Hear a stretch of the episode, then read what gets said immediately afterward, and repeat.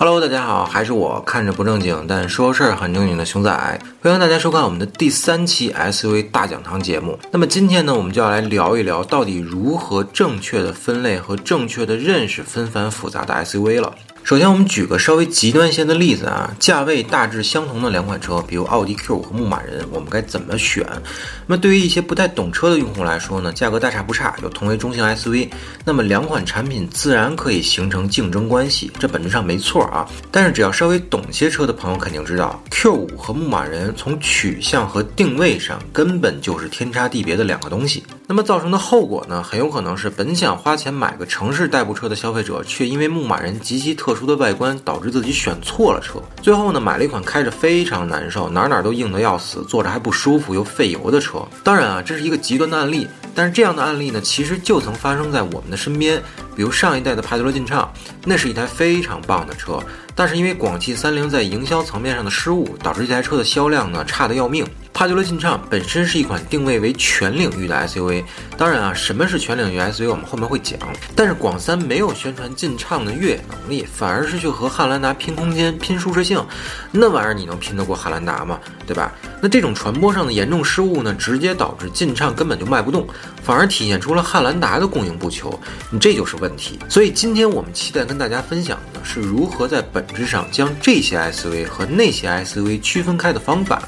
同时呢，我们在此善意的告诫大家，不要寄太大希望于销售顾问，因为他们除了配置单背得很熟练外啊，自身储备的专业知识呢，可能还不如您呢。好，那么首先要介绍的就是今天各大汽车网站的 SUV 分类方法，级别分类，也就是 A 零级小型、A 级紧凑型、B 级中型、C 级中大型以及 D 级豪华型轿车或者 SUV 啊。这种分类方式最早源于德系车型的流水线平台，例如大众的高尔夫隶属于这个 PQ 三五的 A 型车平台，那么大众帕萨特隶属于 PQ 四六的 B 型车平台，奥迪 A 六则属于这个 PLPQ 的 C 型车平台等等，以此类推啊。用级别及平台来区分 SUV 车型呢，虽然在原则上没有错啊。但这就会导致我们前面所说的问题，并且 SUV 的含义呢是多功能车型，而真正科学准确的一种分类方式呢，我认为啊，就是多年前越野族对于 SUV 分类的方法，在级别分类之前增加功能分类，也就是硬派 SUV、全领域 SUV、城市 SUV、跨界 SUV 和皮卡，而每个功能分类之下呢，再进行同类型的级别分类。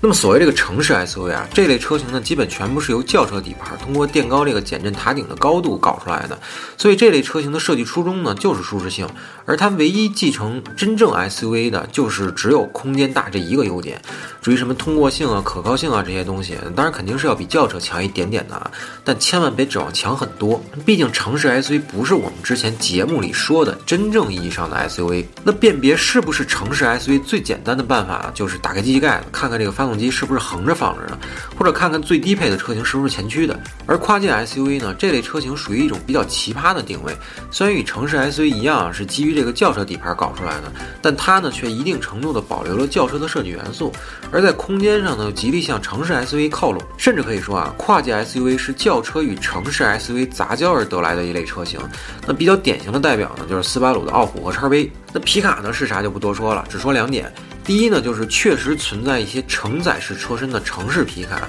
像吉利的远程 FX 啊，本田的 Ridgeline 啊，但都是非常非常小众的车型啊。第二呢，就是今天国内能见到的绝大多数的皮卡都已经逐渐的乘用化了，也就是更加贴近 SUV 的舒适性了，至少不再是定义为纯工具车了啊。这两点大家是需要注意的。好，那么什么叫做硬派 SUV？简单点来说呢，就是必须是非承载式车身，前后都是硬桥，一定是全时四驱或者分时四驱，有低速分动箱，这就是几个硬性指标。那复杂点说呢，就是硬派 SUV 的设计目的，就是为了能够在极其艰苦的道路条件下解决行驶困难和保障行驶能力。所以呢，这类车型几乎不会考虑舒适性。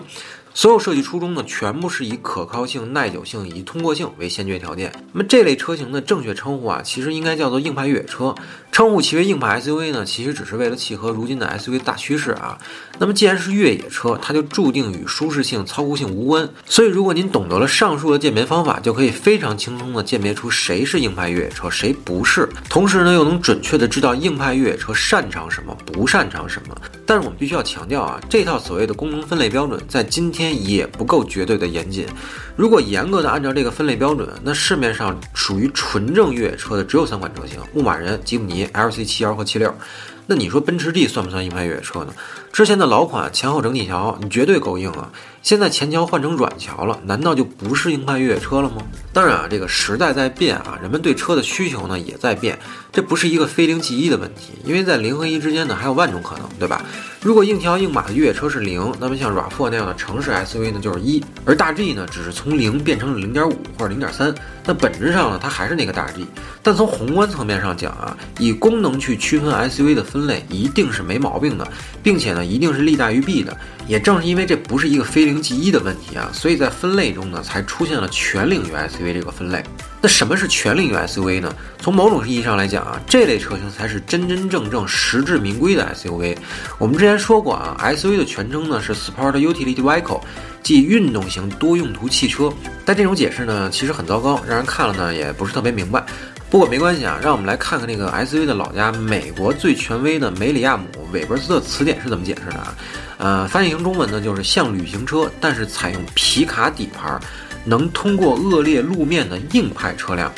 那这个解释相信大家会更容易理解什么叫做真正的 SUV 啊。我们曾说过 SUV 的身世来历，所以我们大家应该还记得。这类车型的设计初衷就是既能拥有越野车一定的通过能力，又能保留旅行车的舒适性。那么最标准的全领域 SUV 是谁呢？是丰田陆巡和丰田霸道。所以对于这类车型的硬性指标就是非承载式车身，全时分时四驱，有低速分动箱，前独立悬挂，后整体桥悬挂。您也可以把这个标准理解成那个零点五啊。那么有些车像途乐，四轮都是独立悬挂，你说它不全领域吗？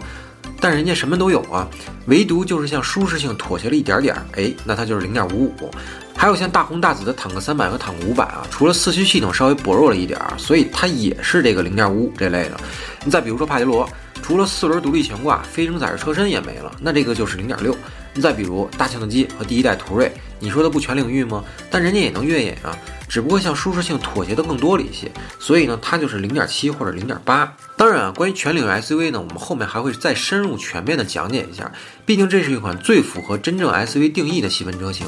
而我们本期的内容呢，其实就是希望通过上述的这些方法来帮助大家如何科学合理的对时下纷繁复杂但又长得大差不差的 SUV 进行分类的方法啊。好，那么最后呢，还是小广告。欢迎大家一键三连、点赞、加关注支持我们，同时非常期待各位朋友在评论区里与我们继续互动探讨。那么本期节目到此结束，欢迎大家收看我们后续的 SUV 大讲堂内容，拜拜。